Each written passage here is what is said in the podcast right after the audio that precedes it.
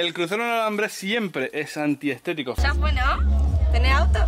¿Tenés pinza para romper el alambre? Vamos, vamos a cruzar el alambre. ¿Dónde está el alambre, loco? ¿Dónde está el alambre? Quiero mantener la posibilidad de decir lo que veo mal, quiero seguir teniendo identidad propia. Y... Van a salir de la atmósfera, se van a re- remontar a la estratosfera. Ni con el alambre de púa me enganché tanto como me enganché con vos. Ay, Dios santo. Bienvenidos al ritual del alambre. Por eso ahora estamos haciendo el proyecto Un alambrado para mi país. por esta perversa grieta que alguno instaló y, y nos quedamos en veredas enfrentadas. Se pusieron a jugar los soldaditos entre ellos. Hicieron una raya, dijeron colorado de este lado, azul de este otro lado, gana el que tiene más tanque. Pero donde se cruza está más hundido porque había un alambre haciendo presión. No venimos a traer el pasado, no venimos a reconstruir el pasado, venimos a proponer algo nuevo. ¿Y para qué me quedo aquí todo perdido y destrozado? Hoy se repite el regreso de este alambrado. Niños, sean bienvenidos a este podcast. Básicamente lo que quiero decirles es que ¿qué esperan para saltar el alambrado? Saltando el alambrado, el programa que te desordena los chakras.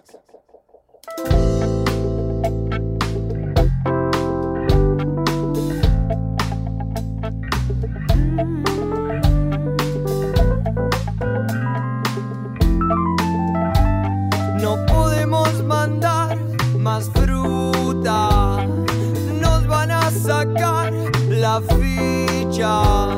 No Bienvenidos, bienvenidas, bienvenides al segundo capítulo de la segunda temporada de esto que decidimos llamar. Saltando el alambrado. Ahí está, un año saltando alambrados. Tampoco saltando tanto. Digamos que esto es metafórico. Claro, totalmente. Y con vacaciones en el medio. Sí, bueno, pero eso ya lo contamos.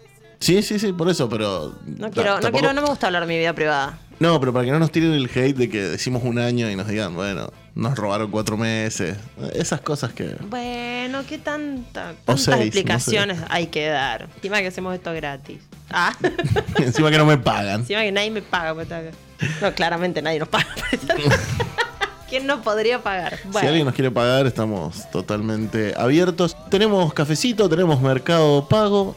Nos pueden. tenemos todas esas cosas, es cierto. Nos, nos pueden hacer una transferencia con el alias Caja Blanca.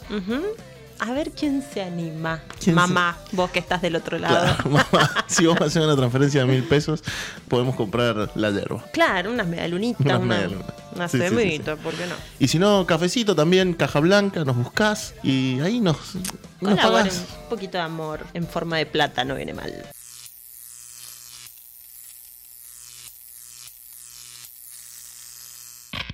El repaso semanal. Bueno, arrancamos con las noticias de esta semana. Adelante, comandante. ¿Vos ahorrás? No, No, yo también. No, o sea, yo tampoco en realidad sería. Soy pésima ahorrando. soy un despilfarro de plata. Yo nunca sé cuánta plata tengo, o sea, no tengo mucha, tampoco es que había tanta par- plata para contar, pero en general soy medio desastre, es como que mi, mi organización llega hasta pagar el alquiler, las boletas y chao. Y después vivo como un salvaje. Y después Sí, no yo sé. soy igual. Yo pago el alquiler, pago los impuestos y después vivo como un salvaje. Entonces que de criptomonedas, cero. Sí, no, cero. Cero, Igual, Cero de tener criptomonedas. no olvidate, cero de tener y cero de saber cómo se invierte en estas cuestiones. Pero acá Bill Gates, por suerte, viene a aclarar un toquecito el panorama y por lo menos tranquilidad decir, ah, no fue una gila que no, que no compré cripto en su momento. Según Bill Gates, las criptomonedas y los NFT están 100% basados en la teoría del más tonto. Sí. Sí. La verdad que no entiendo mucho de criptomoneda, pero hay algo, viste, que no me cierra, que es esto, de, bueno, ¿dónde está la base de la criptomoneda? Que sube, que baja, que... Bueno, Bueno, pasa con estas cuestiones virtuales, ¿no? Que aparecen así de repente, les dan, les asignan un valor, porque no es que tienen un valor, sino que se lo asignan. Digo, en algún momento al oro también le asignaron un valor y a partir de ahí el oro es el, el- el mineral, Bueno, pero el, oro es algo físico que, que- que está o no está. claro. sí. Fin. Pero la cripto, la cripto sube por un tweet de Elon Musk. Ponele, sí. Y baja porque. No sé por qué. porque pero se bajó. olvidó de Twitter Elon Musk. Ponele. Bueno, un poco así. Es esta cuestión de. Creo que la lógica más parecida para aquellos abuelites como nosotros es las bolsas de comercio. ¿Sí? Esta cuestión de que suben las acciones según una proyección Sí. O sea, no compramos cripto como tampoco compramos acciones de Facebook en su momento. No, claro, Entonces, totalmente. La verdad que no estamos ni medio autorizados para hablar de esto. No, no estamos autorizados, pero, pero, pero, pero, pero. No, igual me deja tranquila, más tranquila que si Bill Gates dijo que es medio de Gil comprar, bueno, voy con esa. Claro, él nos hizo famoso pagando cheques. Creo que, eh, a ver, ah, hoy vine en modo victoria, como eras. Ah, sí, no, veo que está cacheteando cosas. Pero algo para por ahí para, para tener en cuenta con estas cuestiones de, de comprar todo lo que parezca un telar de la abundancia Es rari, es una estafa. Es un robo. Eso para mí siempre ha sido así. Y las criptomonedas, cuando te dicen, no, podés jugar este juego que genera que mina criptomonedas y jugás este juego, ya es raro.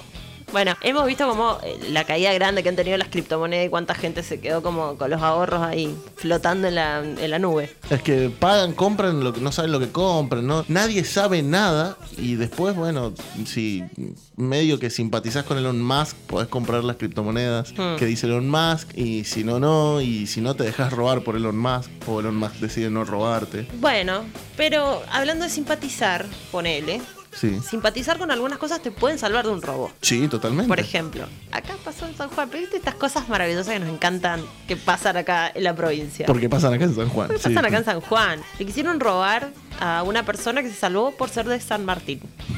San Martín es un equipo, el verdinegro, es un equipo acá de, de San Juan. Ha Eh, sabido no jugar en primera. Ah, ya no está más en primera. O sea, yo sé que subió, que bajó, pero ya al medio le perdí la. Me perdí, le perdí el hilo. Bueno, acabamos de chequear acá, me acaban de avisar por cucaracha que sí, está en primera de San Martín. bueno. Eh, bueno, nada, parece que el pibe le quisieron manotear la mochila, le abrieron la mochila. Un sal- motochorro, o sea. Un motochorro y salió una campera de San Martín y fue como, eh, mi hermano, el verdinero, no sé qué, guiyiyi, guiyiyi", y lo dejó ir. Y no le robó nada. Es increíble. Increíble, bueno, pero está bien, está bueno, o sea, hay códigos. Claro. Capaz que si era deportivo, lo- le rompía Claro. la cara, le quebraba un hueso no, no algo. vivía para contarla, digamos. Claro.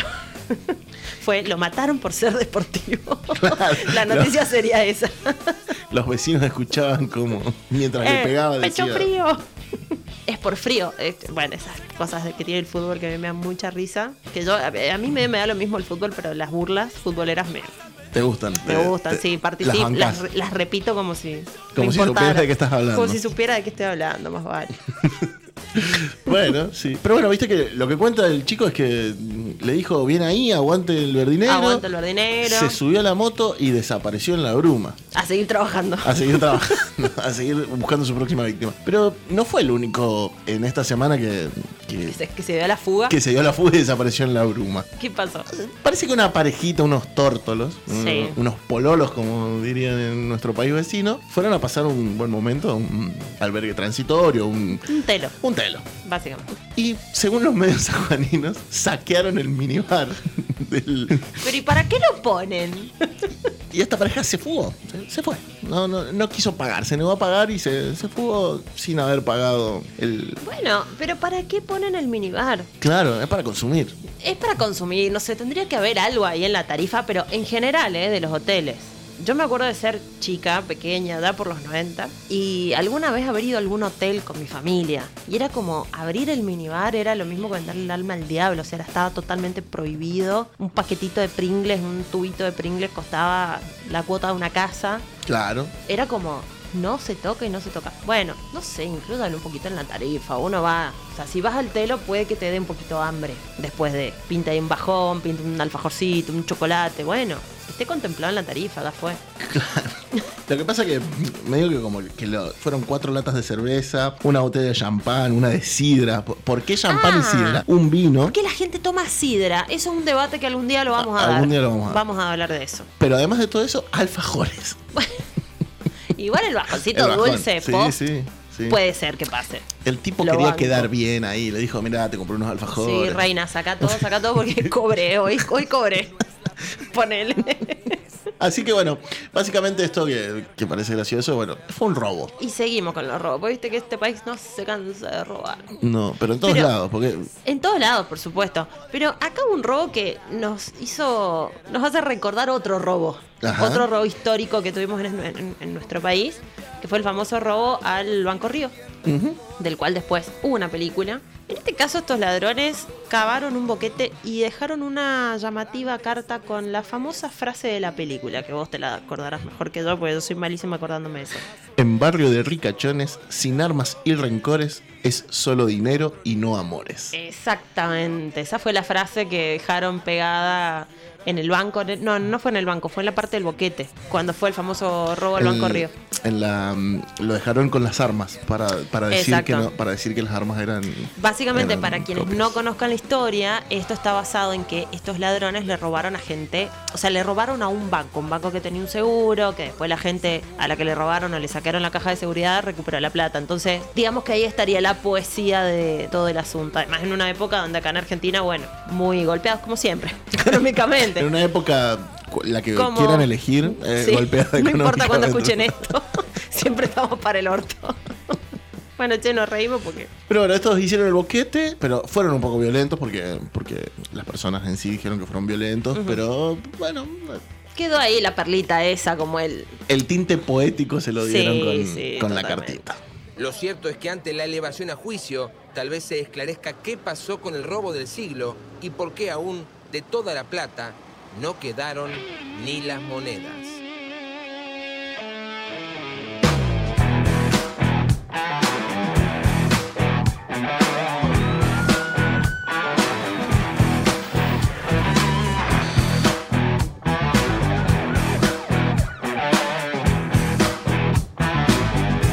Yo estaba en Montevideo cuando robaron el banco. Saltando el alambrado. Una creación de Caja Blanca Producciones.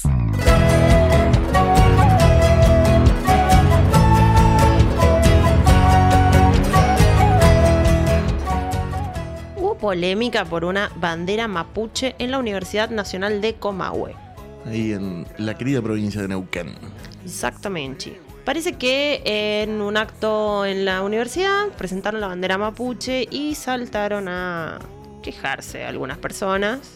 Izaron la bandera mapuche en un acto del que participaron estudiantes, docentes, trabajadores para celebrar el Año Nuevo Mapuche. Entonces esto como que no le gustó a algunas personas, básicamente, lo que es obvio que no les iba a gustar. Gente agradable, gente con, Gente con, bella, gente bella. con personalidad agradable. Uno fue el señor Miguel Ángel Pichetto, que en El su Twitter dijo, repudio fuertemente las acciones de la Universidad Nacional de Comahue. Realizarán un acto de soberanía política cultural de un país mapuche. Izarán la bandera con la que se identifican estos grupos. Es una provocación a la soberanía de la Argentina. Bien. Hagamos un parate. Primero esta cuestión de... mm, ¿Viste cuando se habla de masculinidad frágil? Esto es como que tiene una identidad política frágil, ¿no? Porque creen que... Soberanía frágil. Claro, no, porque así. es identidad política frágil. Ah. ¿no? Si les damos derechos a algunos grupos, es como que nosotros perdemos poder, ¿viste? Es como Sí. raro, porque no funciona de esa manera. Los derechos no funcionan de esa manera. Otorgarles derechos a alguien no significa que le estás quitando derechos a otra persona. Eso no, eh, no funciona así en materia de derechos. Bueno, hay gente que es un poquito como egoísta con el temita de los De los derechos. Como que los quiero todos para mí. Claro, si yo tengo derechos y nadie más. Pero después también está esta cuestión de denominar a naciones preexistentes como estos grupos. ¿No? Que terminan como poniéndolos de vuelta en esta cuestión como los terroristas, como Sí, siempre son, son la los gente malos. mala. Digo, un discurso que no es nuevo y que acá en San Juan tenemos un señor que empezó con las campañas del desierto y que, que creía que había que matar a todos los aborígenes, en ese tiempo aborígenes, hoy pueblos nativos, pueblos originarios, el señor Domingo Faustino. Ah, este. Civilización o barbarie. claro, civilización o barbarie, claro. Es una laguna mental. La famosa civilización y barbarie, sí, sí, sí. O barbarie. Porque y no, claramente no. Pero no quedó ahí, ¿no? Hubieron otras. Hubieron otros, estuvo este legislador también de la mismísima provincia de Río Negro, Juan Martín, pero Juan, coma, Martín, lo voy a aclarar porque yo no lo entendí al principio. O Martín coma Juan. O realidad. Martín, coma Juan, raro igual, como que Sí, señor. no importa, bueno, ustedes entendieron. Pero acá veo que el tweet es más o menos lo mismo, como que hizo un copy-paste de lo que había posteado, había tuiteado Pichetto. Claro, pero solo que, que se indignó por los impuestos. Bueno, le sumamos el mis impuestos, mis impuestos. Claro. Como siempre. Claro. Nunca va a faltar alguien que se... ¿Alguien puede pensar en los impuestos? Me parece un meme espectacular. Es increíble que uno, uno no quiere estigmatizar a una fuerza política, ¿no? Pero es increíble cómo los discursos de odio nacen de un lugar y se reproducen, ¿no? Esto que vos decías, hizo como un copy y pegue de lo mismo. Sí, sí, sí. Y los discursos de odio se van.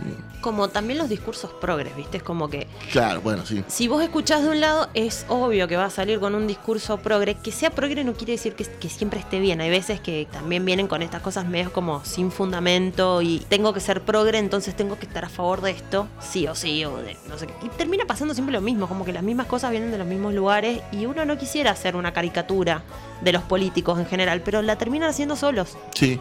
O Sí, sea, sí, no, nadie los ayuda, no es que, che, qué malos que somos con estos políticos. Solitos tuitean y dicen cosas. Sí, sí. O sea, ¿qué quiere que haga? Yo estoy acá buscando noticias, nada más. Deberían dejar de estar enojados. Deberíamos dejar de estar enojados. Vivimos como muy enojados, ¿no? Vivimos como, como siempre buscando a quién odiar fuertemente y con quién pelearse. Bueno, la historia de nuestro país, famoso River Boca, ¿no? ¿De, qué lado estás? Exacto. O estás acá o estás enfrente, pero no, no hay otro lugar posible, ni otro debate posible. Y si no estás de acuerdo conmigo, te como un sopapo.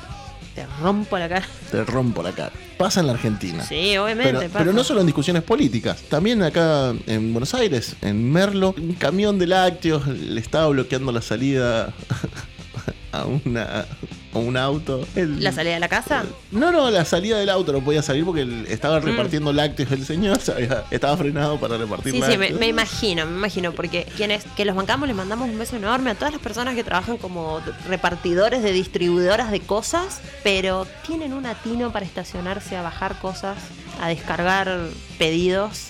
Dios, se fuscó este. Este, este se, fue al, se fue al pasto.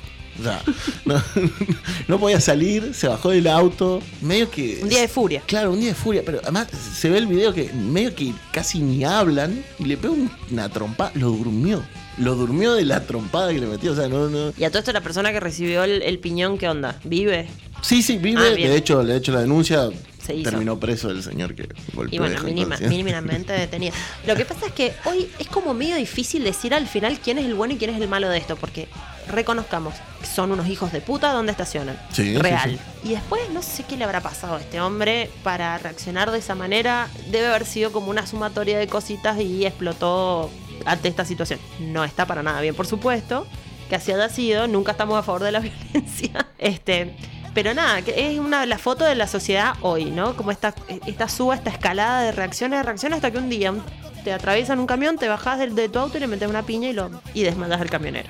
Yo lo que me pregunto es, ¿esto pasa en la Argentina nomás? No, Rey, pasa en todos lados. Y tengo el ejemplo perfecto. ¿Así? En Italia. Igual esto, esto es genial porque está acompañado de un video esta noticia. La noticia dice, molestos por un corte de ruta, conductores desalojaron violentamente un piquete. Ya la palabra piquete me parece un montón porque Bueno, es otra cosa un piquete. te, te escucho, pero, pero tengo una opinión al respecto de lo de Piquete. Pero, Bueno. pero Cuestión es que en este caso, esta nota que no tiene mucho contenido más que esto, más que el titular un poco más extenso, pero sí viene acompañado por un video. Y es en una, en una autopista en, en Italia. bien. Habían cinco personas sentadas bastante pacíficamente en el medio de la autopista con unos carteles. No se alcanza a ver de qué eran los carteles, daba la sensación de que eran gente muy joven, como en un, no sé, habrán sido veganos, qué sé yo, una cosa así Proteccionista.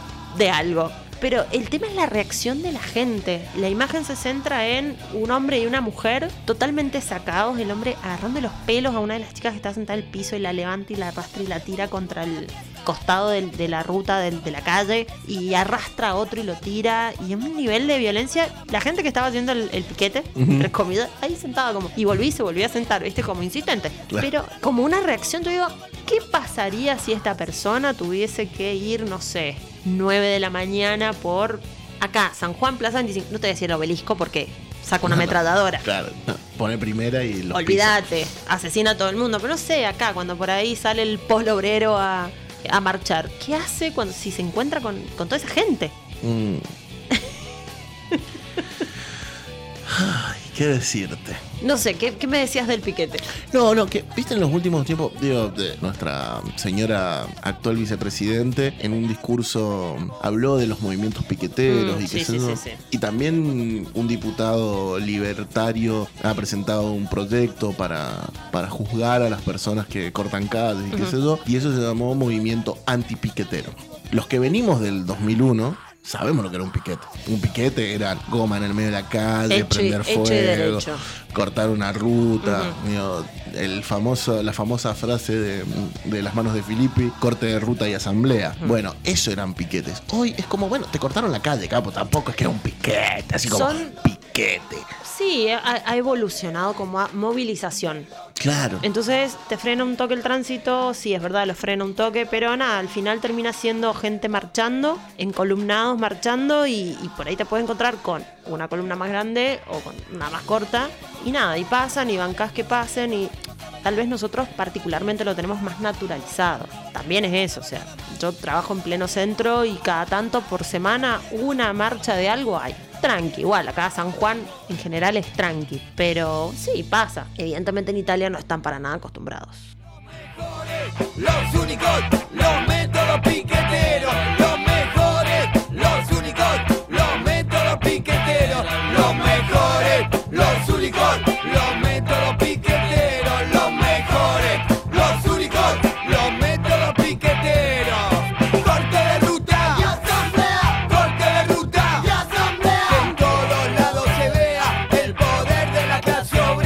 El repaso semanal. Filmaron un video para adultos, un video con contenido sexual en un cementerio de acá de la Argentina, en Hurlingham, A Buenos Aires, qué creatividad. los Buenos Aires. Pero ¿cómo habrán, habrán logrado filmar bastante? Sí, sí, es un video completo. eh. Completo está Sí, el sí, sí. video, porque me acuerdo que en algún momento hice algo, de fotografía y quisimos sacar unas fotos acá en el cementerio de la capital y no nos dejaron. Claro, bueno, la Los que- fantasmas no nos dejaron, ¿no? Claro, claro, lo sacaron cagando. Bueno, esto lo filmaron de día porque no son tan ya. Nadie no- se anima. Claro, no son tan valientes como uno cree. Claro. El video fue publicado en OnlyFans y en Pornhub. En el YouTube naranja, como le dicen los, ya lo vamos a buscar. los jóvenes hoy en día. Hay que buscarlo. Lo voy a buscar, lo voy a buscar. Sí, sí, sí. No sé si lo habrán Y bajado. decir orgullosa mi país, mi país. Mira, mira de lo que somos capaces. Primeros en todo. Primeros en todo, pioneros. La cuestión es que es loco, ¿no? Porque vio el video alguien, ¿no? Las noticias que he leído, ninguna. Ninguna termina de decir, ¿no? Porque sí, vimos el video. ¿Qué estabas haciendo para ver el video? ¿Cómo, Claro, ¿cómo llegaste a esa data? claro, ¿cómo llegaste? ¿Cómo fue? Se viralizó. ¿Y quién lo Bueno, viralizó? bueno, es la excusa, la excusa de nuestro tiempo, ¿no? es que se viralizó y yo abrí Instagram y ahí estaba. ¿Qué sé yo? ¿Qué decirte? Eh, me- igual me, me pongo a pensar un poquito en la trama. Pues sabemos que las películas porno no se caracterizan por una profundidad en, en guion y en historia. Sí, sí. ¿Cómo fue? O sea, ¿cómo será la trama de dos personas que terminan cogiendo Te en un cuento, te la cementerio? cuento, la cuento. La trama es la siguiente. Fue a visitar a su amiga al cementerio y el cuidador se la... Ah, se la entierra. Ah. Hace el hubo un entierro. entierro. En, Hubo, en el cementerio hubo un entierro. Sí, sí. Bueno, Esa es la está trama. bien. Es una porno, no le podemos pedir mucho más tampoco. claro, claro, claro. Bien claro. para animarse a Claro. ponerse en bolas donde hay fantasmas. Sí, Bueno, sí, los Eso- fantasmas te están viendo, una falta de respeto. La cuestión es que, ¿cómo se viralizó? Parece que, la, la verdad no he visto el video, pero parece que han tenido mm, su- estas relaciones cerca de una tumba. Ah. Esa tumba es de un padre que tiene al hijo descansando en ese cementerio y ha hecho la denuncia. Yo realmente no lo quiero juzgar porque me imagino que debe ser una situación difícil. No, pero ¿cómo llegaste al video? ¿cómo llegó el video? Claro. Salvo que alguien haya buchoneado y che, mira, filmaron esto. No, no, no, porque, claro, no. La cuestión es que Igual hacer esa filmación, hay cuidadores, hay gente que va a llorar a los nichos, qué sé yo, cosas. Nadie vio que. Bueno, parece que el video se ha filmado durante la cuarentena y parece que ha Ah. sido bajo la connivencia de algunos cuidadores del cementerio. Sí, seguro. La cuestión es que han cambiado todas las autoridades del cementerio de la cuarentena hasta ahora por algunas otras irregularidades que nadie dice cuáles son. Bueno, si, si esta era una, no quiero saber las, qué habrá pasado, cuáles habrán sido las, las demás. Pero este señor, además de bueno, de, de que ahora está en el ojo de la tormenta por cómo se enteró del video, más allá de eso, le vandalizaron la tumba del hijo. Y ahora, y ahora el video, y ahora el video porno, la verdad, bueno, ese fantasma no está descansando en paz. Aquí cogió tal. No, no, no sé cuál. Como en las montañas que les encanta rodar con aerosol, bueno, pero ahí, bueno. raro. Sí, no, un montón, un montón. Pero igual pasan cosas raras en todos lados. Acá, por ejemplo, el otro día, el otro día, Los otros días. los otros días, encontraron un, no sé, una situación rara en la circunvalación. La circunvalación queremos decir que es nuestra autopista. No es una autopista lo que se dice autopista, pero va por ahí. Claro, Va- claro. Está queriendo ser una autopista. Y parece que en un árbol, abajo de un árbol, había un círculo de velas. Pero Nadie sabe. alguien. No había nadie. Un conductor filmó y sacó unas fotos y esas Qué fotos valiente. se viralizaron. Pero no se sabe qué hacían esas velas, pero estaban las velas prendidas. Un círculo de velas abajo de un árbol. En la circunvalación, igual un lugar bastante arriesgado para ir a hacer una macumba, pero. Y un picnic también. no sé por qué haría un círculo de velas en un picnic tampoco. Claro. Bueno, Pero ponele, ponele que en el picnic hacía un círculo de velas, pero estaba alrededor de un árbol, por lo tanto no, No sé, era algo- alrededor del picnic. algo ha pasado ahí que no sé si quiero saber. En fin, Estaban queriendo hacer algún gualicho, amarle. andás a ver. Seguramente hay una data ahí que no nos están compartiendo, pero Claro, bueno. Hasta claro, acá, claro. círculo de velas abajo de un árbol en plena circunvalación. Bueno, no sé. Todos tienen derecho a practicar Cosas. cosas, ¿no? Quizás estaban queriendo poseer a alguien, ¿no? O últimamente ves muchos videos de gente poseída. La gente está loca. La gente está mal. Bueno, no sé si eso. es estar poseído. Pero es una explicación. Bueno, ponele. ¿Qué otra Vamos a decir. ¿Qué otra explicación le encontrás al operario de la aduana de Mendoza que le pegó un cachetón a una Yo, sanjuanina? yo no estoy a favor de la violencia. Creo que es muy gracioso que es el segundo capítulo que estamos grabando y creo que es la cuarta vez que estamos aclarando que no estamos a favor de la Es, violencia. es complicado. Ese es el calibre de noticias que estamos encontrando. Bien, no estamos a favor de la violencia, no estamos a favor de la violencia de género, mucho menos. En este caso, me da la sensación de que este hombre se hinchó las pelotas. Porque no tiene explicación el cachetazo de ninguna forma. Es como que de repente tuvo enfrente a una señora y le pegó un cachetazo. Pero ahora hinchado las pelotas no, no tiene No, explicación. no, no. No, pero es como, la- lo único que yo puedo explicar es que el chabón debe haber estado muy hinchado las pelotas. Porque todo esto se da en un contexto en la aduana Argentina-Chile, del lado de Mendoza, donde hay un contingente de personas que van a comprar mercadería a Chile para después venderla acá. En general es ropa y ese tipo de cosas. Parece que una mujer se excedió en la cantidad y vos ya lo tenés que declarar y sobre lo que te excedes tenés que pagar como un impuesto y demás. Parece que esta mujer se había excedido y el tipo le dijo, bueno, no, todo esto no, no te lo puedes dar. Habrá también algo ahí que más de uno dice, esto no entra en el, en el monto que podés este, traer y bueno, me, me lo llevo para mi casa. Sí, sí, bueno, las cosas. Repasa eso también, se sabe. Cuestión es que la señora, por favor, te pido, déjame pasar la mercadería y él te siguió pegando un cachetón. Fue como, ¡ta! Fue como, o sea, básicamente la escena, ¿viste? No sé si te acordás de la película ¿Dónde está el piloto? Uy, qué vieja esa peli, hace mucho que no la veo, pero... Sí, sí, o sea, no, nada, un cachetón sin explicación. No es porque si hubiera tenido una explicación está justificado, pero es como de la nada, tuki, cachetón. El resto de la gente obviamente reaccionó. Hay un video también adjuntado a esta noticia, que es un piñerío, gente gritando en la aduana. No, no tengo mucho más para acotar. A ver, me gustaría aclarar que no nos reímos de que le hayan pegado a, a una persona, pero son situaciones insólitas, son situaciones que no tienen explicación real, porque además estás trabajando en la aduana. Es parte de tu trabajo, digo, tu trabajo es controlar que no pasen esas cosas y la gente obviamente te va a La insistir. gente también es de mierda, digamos todo. La gente es de mierda. Bueno. Señor, no pueden pasar con televisores de 50 pulgadas. Entonces voy a pasar uno de 70. Pero si no se puede el de 50, no se puede el de 70. Personalmente tengo la experiencia de haber viajado mucho a Chile porque pues mi padre medio vive acá, medio vive allá. Y las cosas insólitas que te encontrás en la bodega de un colectivo de cosas que se sabe, se sabe. No, no, yo no sé. ¿Y esto? ¿Quién trajo este, esta autoparte? Alguien la trajo. ¿Quién metió ese lavarropa ahí adentro? No, bueno, pero. Hubo una Pero- época que hasta animales pasaban. Pero bueno, Eh, va- terrible. vamos a nombrar, vamos a nombrar una vez más que Vicky vende seguros.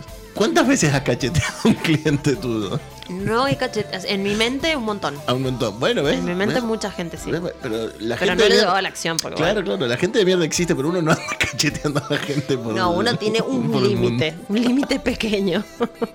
Qué sé yo. Tampoco hemos cacheteado gente que nos, aten- que nos ha atendido. Bueno, no sé. Una también. dependencia pública.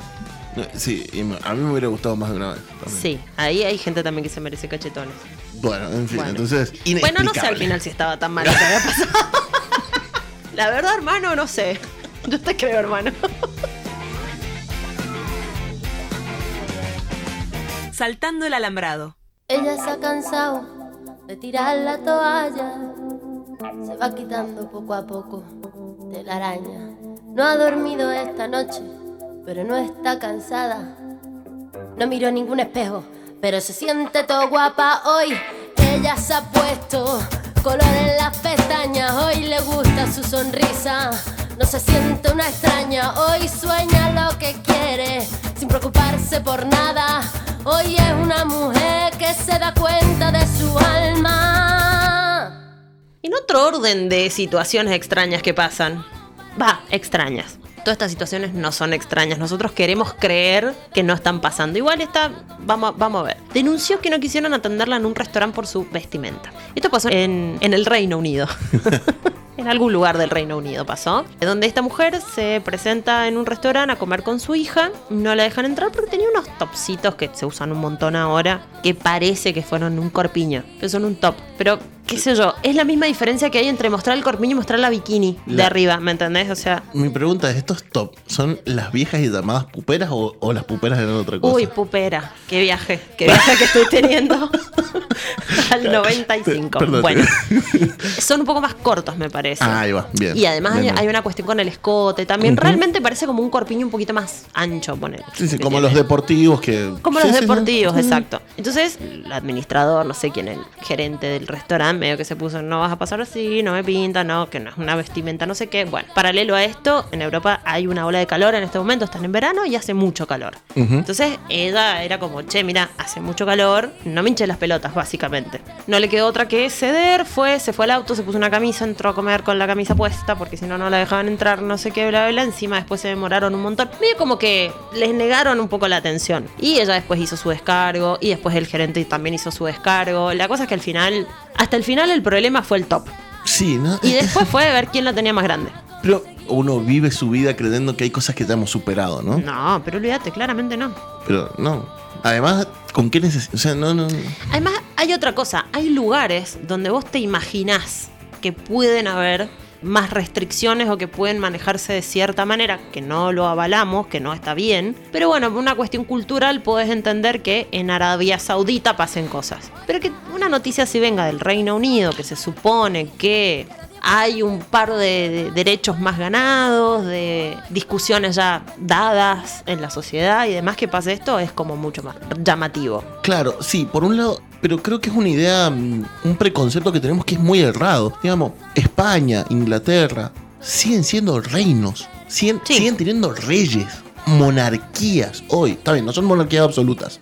Está bien. Tienen primer ministro, tienen. Sí, son medio figurita, pero siguen existiendo. Pero siguen existiendo. Y con y- los privilegios de Claro, y siguen estando, a la monarquía. Y sí. siguen estando por encima de todo, siguen teniendo inmunidad diplomática en todo el reino. O sea, digo, es muy heavy. Sí, hay, hay Entonces- como una parte muy ar- arcaica todavía en la sociedad. Entonces creo que los miramos, creo que tenemos esta cuestión de subestimarnos de este lado del charco, porque, bueno, pues nos han subestimado toda nuestra historia. Porque tercermundista. Claro, porque tercermundista siempre. Pero me parece que de este lado del charco, por lo menos, se dan discusiones más fuertes y por ahí vivimos un día a día en el que hoy, por lo menos yo pienso, que hoy en la Argentina pensar que a una mujer no la dejen entrar a un lugar a comer porque tiene un top, Pero vos has visto cómo salen las pendejas a bailar ahora. te das cuenta. Roberto, escúchame. Bueno, En bola salen esas niñitas. tenés razón. eh, pero en Inglaterra son civilizados y, ese es el problema. Esto En- podría seguir de un chiste muy horrible que no voy a hacer. Pero bueno, se entendió el, el- el Claro. mensaje. Pero bueno, en Inglaterra son más civilizados, parece, y en las pizzerías no puedes comer una pizza con top. No. Y menos si fuiste con tu hijo, peor. No, te hace mal a la panza. Recién igual nombraste a un país, nombraste a Arabia A Saudita. Arabia Sauditas. y lo que nos y lo que podemos esperar de Arabia Saudita. Bueno, en Arabia Saudita es, es difícil. Incautaron juguetes y ropa de niños con los colores del arco iris porque promueven la homosexualidad. ¿Ves lo que te digo? Pero ojo, ojo, colores del arco iris. No confundamos con que esos juguetes tenían la bandera LGBTI. Específicamente, no, no, pero, pero te la trae a la mente. Claro, claro. Porque estos, ¿qué hicieron? Agarraron el arco iris y lo hicieron símbolo de los homosexuales. Claro. Entonces, Y ahora, ¿cómo es capaz de eso? Claro.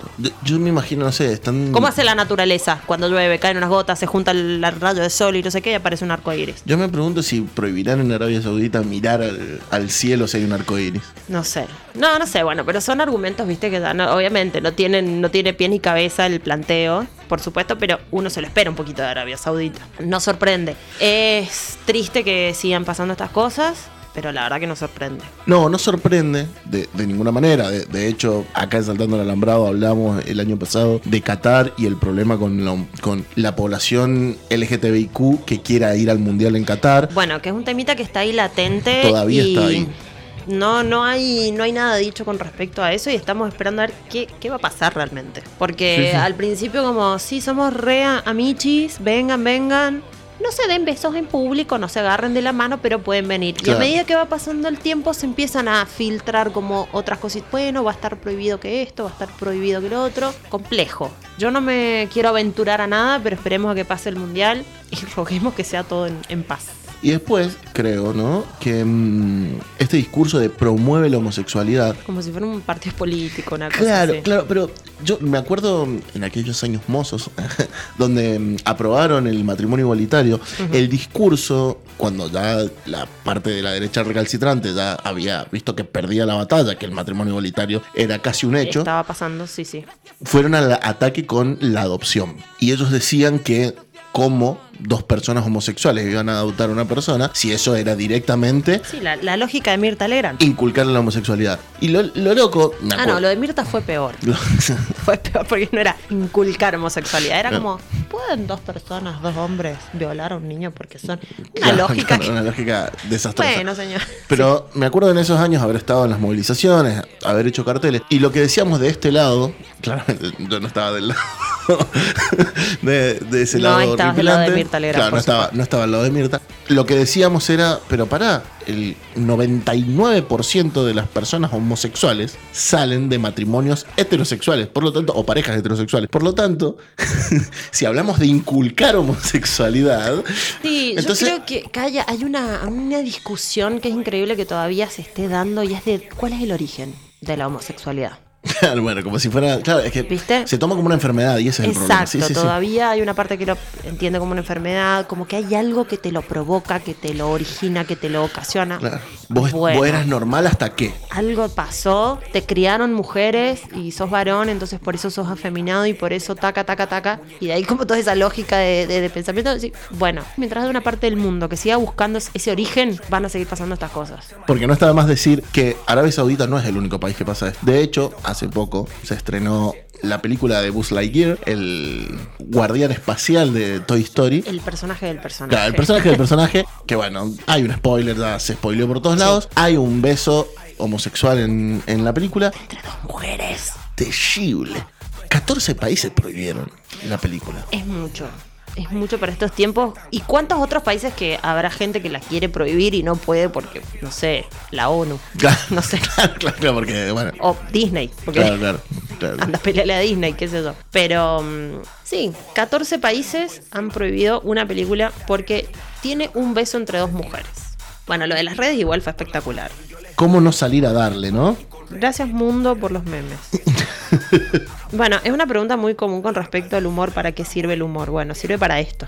Para Sí, no ¿no? morir de infelices cuando pasan estas cosas. No, y después me parece una manera ultra combativa de, de responder a, a las gansadas que dicen algunas personas o que hacen algunas personas, en esta cuestión algunos gobernantes, ¿no? Bueno, no, acá hay un meme espectacular. ¿Viste el meme de Misiela? El Sí. de las manitos así como mostrando las uñas gigantes largas. Bueno, hay un boss Lightyear con las uñitas con, con un maquillaje muy exagerado diciendo los niños saliendo a ver la película de Boss Lightyear según los conservadores. Bueno, Sí, hay otra de Scary Movie. no, no, es espectacular. eh, con la pupera. Bueno, sí, este- Sí, los, los antes y después de ver la película. Eh, Es genial, es genial. Bueno, en fin, ¿cómo decirles que no funciona de esta manera? No hay nada que te inculque la homosexualidad, no hay nada que te incline a ser homosexual. Es una decisión en algunos casos y en otros casos nacemos así, Es algo que está, está ahí. es natural. Fin. Es una forma más de amor. Fin. Pero tenemos otra parte también de esta historia. Una parte o una parte de la sociedad que intenta, mm, por lo menos yo lo interpreté de esta forma, ¿no? Que intenta encontrarle la vuelta más a futuro y intenta hacer como un análisis de ciertas situaciones, como por ejemplo eh, una situación que se da con la Federación de Natación a nivel mundial, donde hay nadadoras trans. Sí. ¿Y qué pasa con estas nadadoras trans? Si pueden o no pueden competir en un equipo femenino. Entonces, esto permite o abre el debate y yo aplaudo realmente a la federación que se sienta a charlarlo. No le vamos a encontrar una respuesta ya ni una solución ya, pero ¿cuál es el problema? O ¿cuál es el donde se centra el debate? Una chica trans claramente no tiene las mismas condiciones físicas que una mujer cis. Entonces, a la hora de la competencia, ¿qué pasa? ¿Cuáles son las diferencias físicas que hay a la hora de la competencia? Bueno, sí, hay diferencias físicas, no nos vamos a hacer los tontos con esto. Por fuerza, por altura o por lo que sea, existe la diferencia. Entonces, ¿cómo se va a encontrar o cuál es la manera o el camino que se va a empezar a tomar para que esas diferencias podamos, no sé si achicarlas, ponele en un punto, o generar nuevas opciones para que se puedan dar las competencias. Una de las opciones que se estaba barajando era abrir una categoría nueva, donde, bueno, querés competir, acá compiten todos los que quieran, fin, listo. Supongo que, bueno, seguirán siempre también respetando las categorías de hombres y de mujeres, pero bueno, ya es un paso. La cuestión creo que son estas cosas que se abren los debates y se ramifican, ¿no? Por un lado tenés esto, hay una discusión por parte de las mujeres diciendo, che, nos vemos en desventaja con esta situación. La respuesta casi lógica de una federación sería abramos una categoría para personas una, trans. una tercera categoría. Para personas trans, entonces ahí empieza el debate para dentro de la comunidad trans de, no, pará, yo soy una mujer, no, no soy una mujer trans. En este caso decimos una mujer trans porque se tiene que entender cuál es el trasfondo de toda la cuestión, pero Sí, me autopercibo mujer, fin. Eh, claro, me autopercibo como mujer. Y a la mujer. vez, y a la vez soy atleta y tengo todo el derecho del mundo de poder participar. Exacto. ¿Qué pasa cuando chocan? Porque en este caso sí chocan dos derechos en algún punto. Se empieza a complejizar la discusión. Y volvemos a lo mismo de siempre. Los mundos ideales. Bueno, los mundos ideales son geniales, pero no existen. Hay desventajas, hay desigualdades en el mundo, existen por todos lados. Y uno. Y algunas personas, por lo menos, se ocupan. En vez de preocuparse, se ocupan de querer achicar esas distancias en desigualdades y en desventajas. Uno espera que en algún momento se llegue a un punto donde Sí, lo que pasa es que también tenemos que entender que estos cambios o estos cambios de paradigma y demás no son para mañana, no, No, son para claro. ahora. Nosotros estamos empezando como a sembrar ciertos, ciertas semillitas donde se abren debates, donde las cosas se pueden hablar desde un lugar civilizado y donde ya no te matan o no te meten preso por correrte de la norma. Y eso ya es importante. Esto no lo vamos a ver nosotros. Seguramente va a ser generaciones futuras, donde van a haber otros límites, donde van a haber, o van a haber límites que hoy están, que ya no van a estar en ese momento, pero bueno, creo que lo importante es que podamos trabajar y podemos participar, aunque sea del principio de este camino. Que Claro. es fundamental, que en algún momento tiene que empezar. Pero en paralelo está la otra contraparte. Se necesitan respuestas urgentes. Porque hay personas que hoy necesitan respuestas, digamos. Por supuesto. Entonces, bueno, esos son los conflictos. Y por eso se hace tan complejo el debate, me parece. Porque hay personas que hoy necesitan una respuesta compleja. Sí, totalmente. Y frente a, a gente opinando sin saber que hace mucho daño también, ¿no? Porque estos preconceptos, digo, si hoy estamos diciendo que por un beso en una película para niños, 14 países, o sea, son millones y millones de personas prohibidos de ver una Sí. película Sí, y 14 dirigentes de países, porque digamos, dentro de, cada- de todos los países, no sé si todas las personas piensan lo mismo. No, no, por eso digo, millones y millones sí, de personas privadas de, de verlo. Por 14 personas que, por Sí, que no les pinta, que ignorancia, Sí. básicamente, hacen eso. Bueno, Y negación también, o sea. bueno, sí, sí. Dejemos sí, de sí. negar. Sí, Dejemos sí, de negar sí. el mundo. Existe. En tu país existe. Exacto. Por más que quieras decir que es ilegal, por más que quieras decir, en tu país existe. Buscarle la explicación que quieras, pero bueno, ya está, morí con tu explicación de última, pero el mundo. O sea, Avanza. pasan cosas. Exacto. Eh, me voy a sacar la bufanda ahora. eh, traten de no calentarse, ¿sí? No estoy provocando, ¿eh? No, no, no es un histeriqueo. No, no, tranquilo, tranquilo. Estoy tratando de adivinar cuál es el activo y cuál es el pasivo. No me digan, no me digan, no me digan. ¿No vos? Caja Blanca, central de podcast.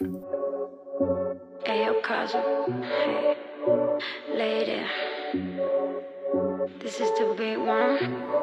Tra, tra. Un gato influencer ucraniano llamado Stepan. Stepan the Cat. ha mm, organizado una mm, colecta para ayudar a los gatitos y animalitos En general. en general de Oh. Ucrania por- a raíz de la guerra. Oh, un gatito que ayuda a otros, otros gatitos. Un gatito TikToker.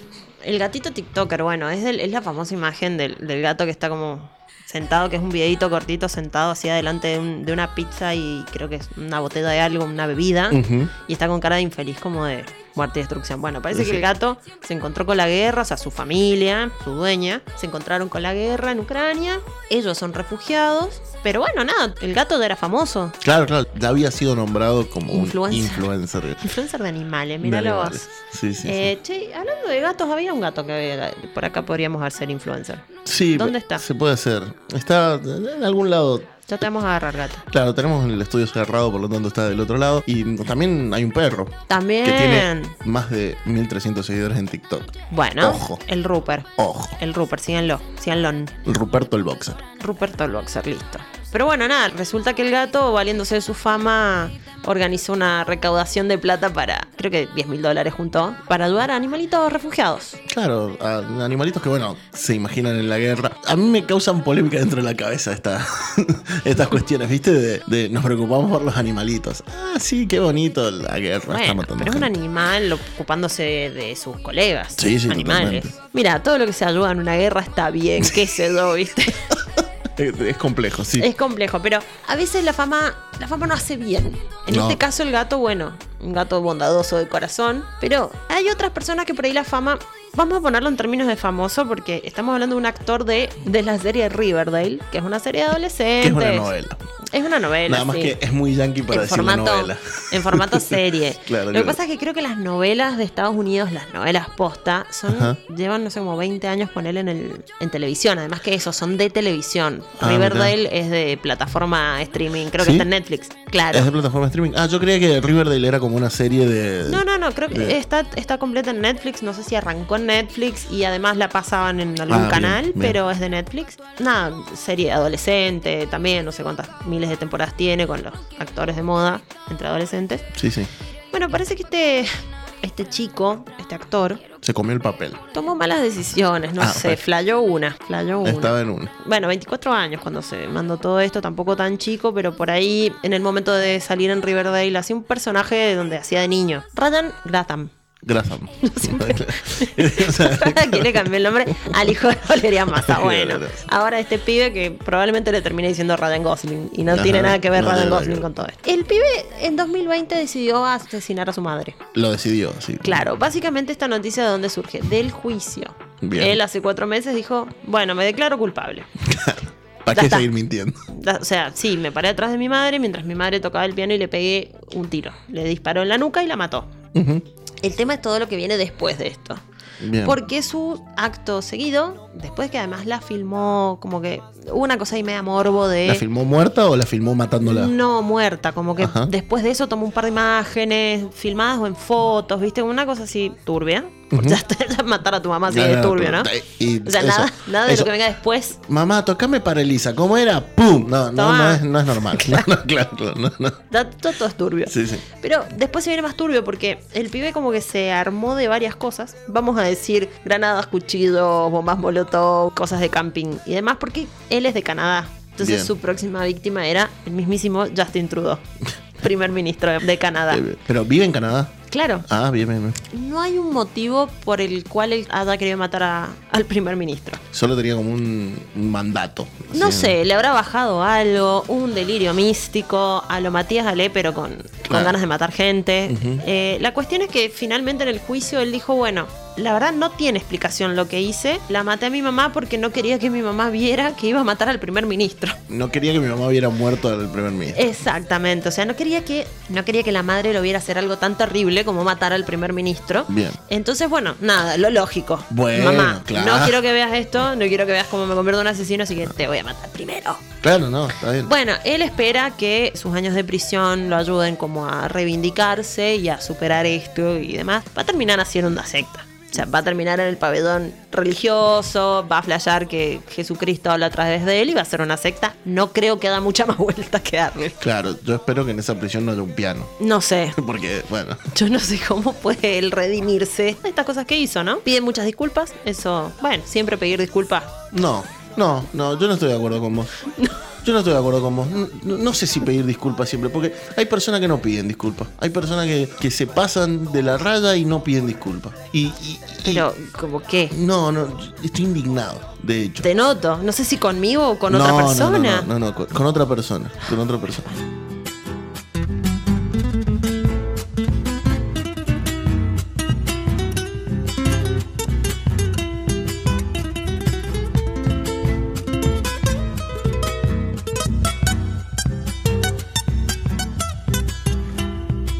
Sin preguntarte ni tu nombre.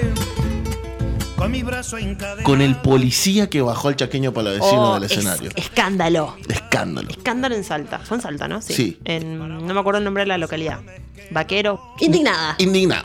Porque el policía no le pidió disculpas al chaqueño palavecino, pero el chaqueño palavecino tampoco pidió disculpas. Chaqueño Palavecino no pidió disculpas cuando compró autos a precios modificados de alta gama. Claro, bueno. bueno, bueno.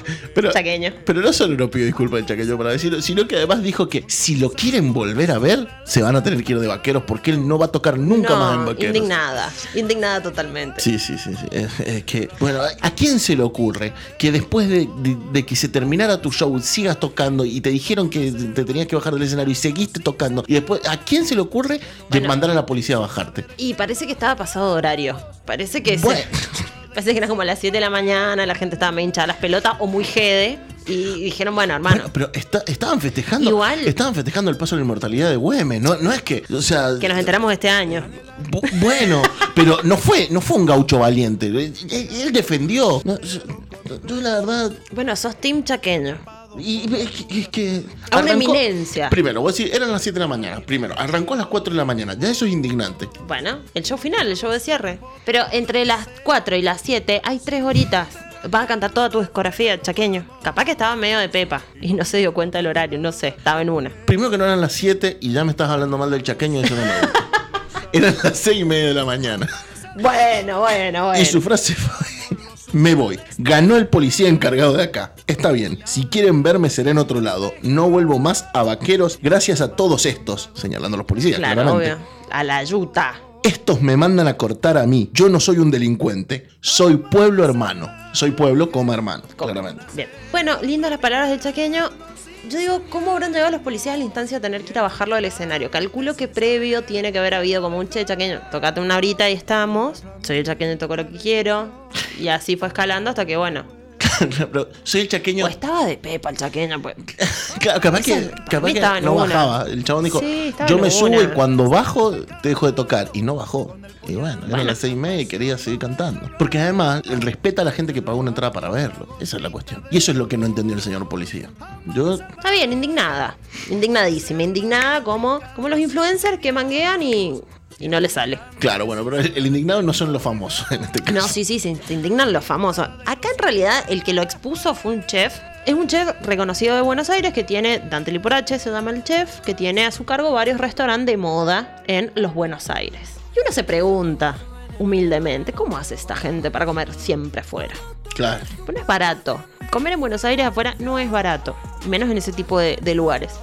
Eh, claro, este chef indignado dice, acá los influencers me mandan el mensaje, quieren carronear cenas, almuerzos y demás, y cuando les decís que no, se enojan y te bloquean. Y bueno, ¿por qué les dice que no? Pobrecito. Y bueno, porque son acciones que se hacen. ¿Qué pasa? Está esta cuestión de, bueno, soy famoso, entonces quiero. ¿Viste alguna vez esos canjes que hace de, por ejemplo, servilletas de papel? Sí. Ha llegado un tema a un lugar, el abuso del canje. Tenemos que hablar de esto también en algún momento, más profundamente. El abuso del canje. Hay famosos que sus Instagram son only canjes y de lo más bizarro. Como servilletas de papel o papel higiénico. Recuerdo hubo una muy famosa de Victoria Cipolitaque con una torre de papel higiénico. Sí. Que ella misma después protagonizó otra secuencia durante la cuarentena con un almacén cerca del barrio Sí. que había prometido un canje Sí, y había, no sé, creo que no le había mandado unos caldos de verdura que había pedido, entonces ella no podía hacer el canje y no sé qué. Bueno, nos limitemos un poquito, che, un límite pon- pon- pónganse. Claro, sí, sí. Acá la escracha creo que a Viviana Sacone y a mm, Virginia Gallardo.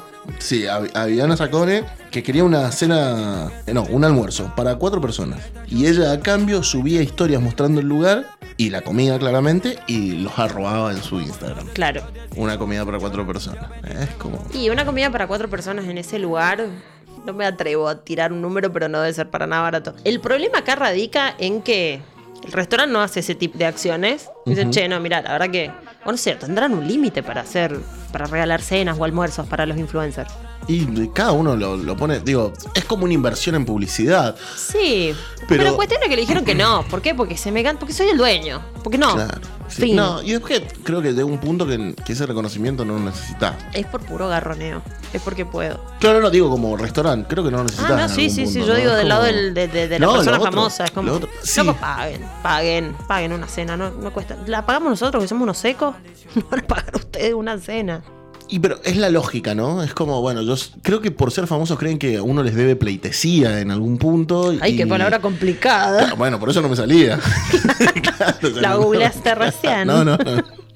No, no, pero no, no me sabía. Pero un poco tiene que ver con esto, ¿no? Como, bueno, soy famoso y todos tienen que pagar porque yo soy famoso. O sea, tiene que ver un poco con esa lógica y que, bueno, que un poco se va agotando porque cada vez hay más famosos. Y eso es algo que no nos damos cuenta. Sí, sí, sí. Y famosos que salen como nada debajo de las piedras. Claro, lo que pasa es que cada vez hay más famosos, lo que pasa es que cada famoso es menos famoso que antes, porque antes era un famoso muy famoso y ahora es como, Es como o populares como en, en otro ámbito. claro, Porque, ¿sabes qué? Famosos eran los de antes. claro. Pero escúchame, claro. Famoso era Gardel, Susana. Susana, Mirta, Epa. O sea, yo soy dueño. Esa gente yo creo que paga sus cenas. Yo, yo creo que no le hace falta garronear una cena. Claro, pero yo creo que se, ni se les cruza, van y pagan. Igual fin. a Mirta- Probablemente les inviten cenas, pero A Mirta no creo que la- las pidan. A Mirta no la veo garroneando, Susana sí. Yo a Susana No, no, yo creo que esta gente no. Ese nivel de plata y estrellato y de fama y de celebrity les deben invitar sin que lo pidan. Bueno, sí. Sí, tenés razón. qué sé yo. Sí, sí, no, no. Sí, no, obvio, no creo siempre que- tengo razón. Bueno, en otro orden de gente famosa, pero que se murió, eso. eso es. hay em, gente que se volvió más famosa muerta. Claro, bueno, ya lo dijo la Versuit.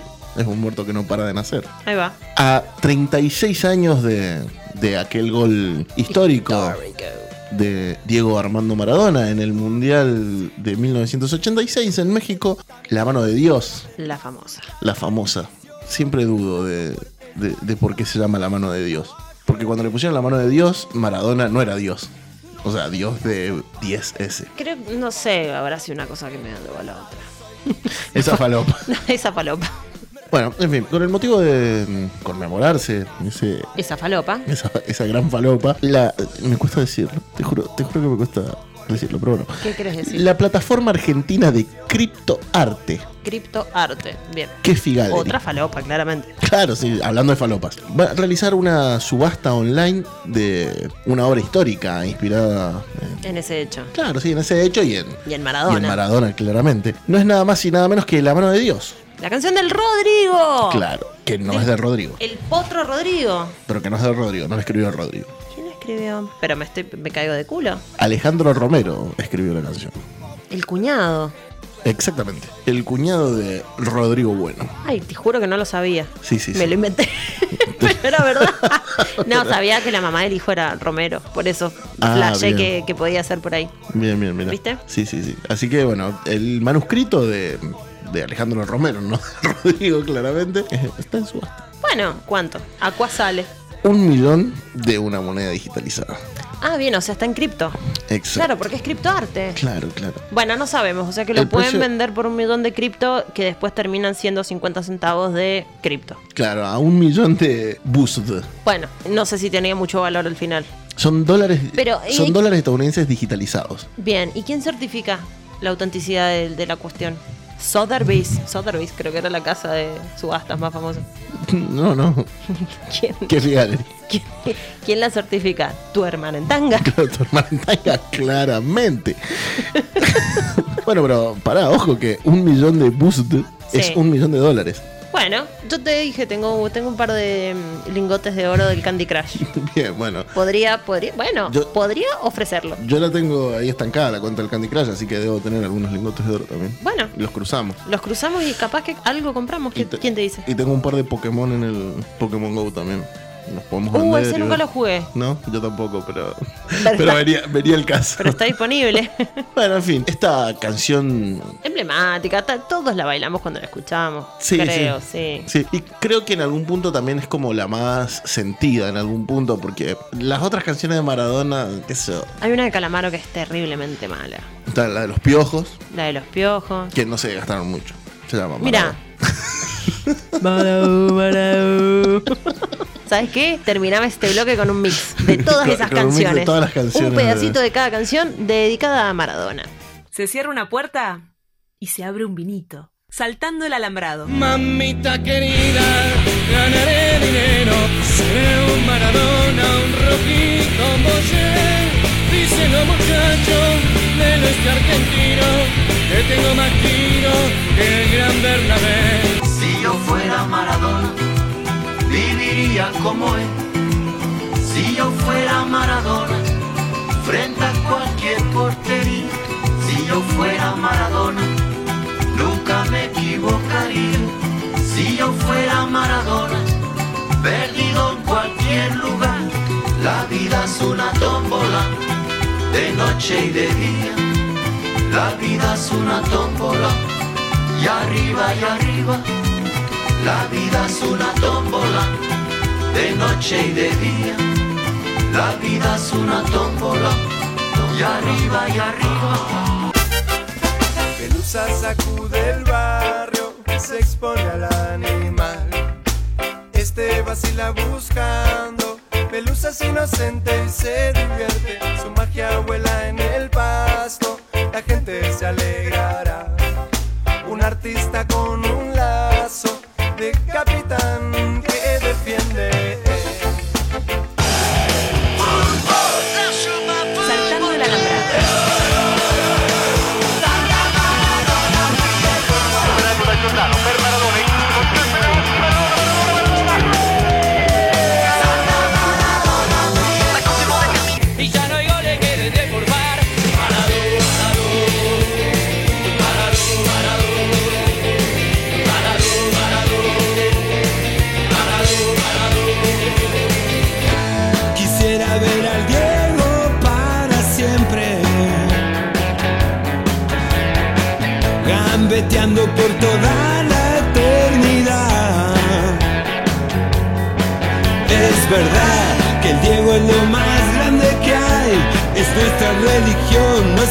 Identidad. Quiero que siga jugando para toda la gente. Bajo una mano del cielo y acariciando su pelo, rulo y señal de la cruz. La caricia de Jesús hizo posible el milagro, convirtió la red en tierra, del balón hizo palomas que aterrizaban su paz la isla Soledad, borrando una absurda guerra. En una villa nación fue deseo de Dios crecer y sobrevivir a la humilde expresión, enfrentar la adversidad con afán de ganarse a cada paso la vida. En un potrero forjó una zurda inmortal con experiencia, sedienta ambición de llegar de cebollita. Soñaba jugar un mundial y consagrarse en primera. Tal vez jugando pudiera a su familia ayudar.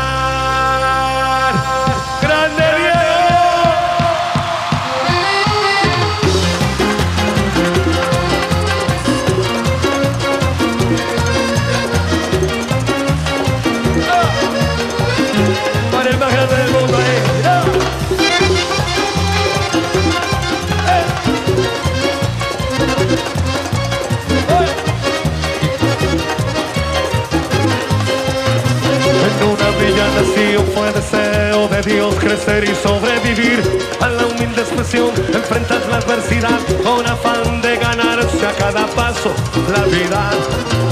En un potrero forjó una zurda inmortal con experiencia, sedienta ambición de llegar de cebollita. Soñaba jugar un mundial y consagrarse en primera. Tal vez jugando pudiera a su familia ayudar.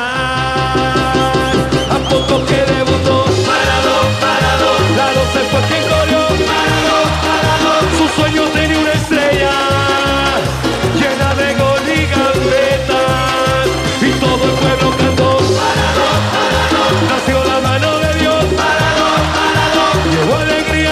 pueblo.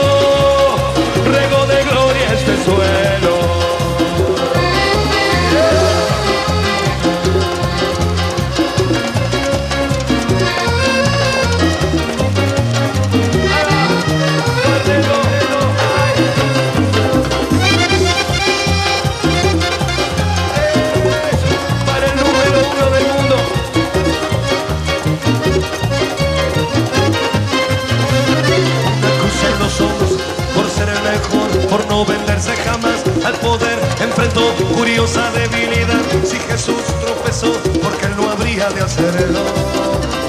La fama le presentó una blanca mujer de misterioso sabor y prohibido placer en su actual deseo.